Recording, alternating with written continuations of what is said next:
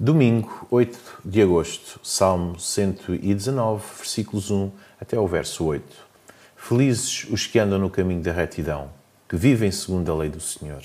Felizes os que cumprem os seus preceitos, que o procuram com todo o coração, que não praticam o mal e que andam nos caminhos do Senhor.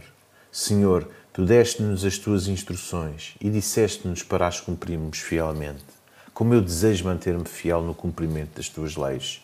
Não terei então de me envergonhar se prestar atenção a todos os teus mandamentos.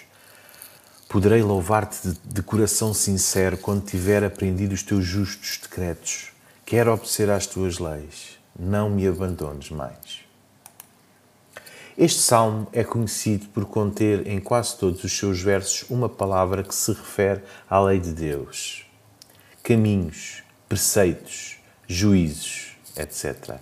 É composto por grupos de oito versos, dos quais estes oito primeiros são um exemplo.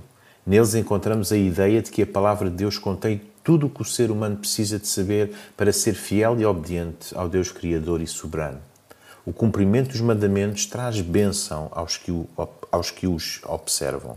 O salmista também reconhece que a obediência à lei de Deus é um dever a ser cumprido com rigor.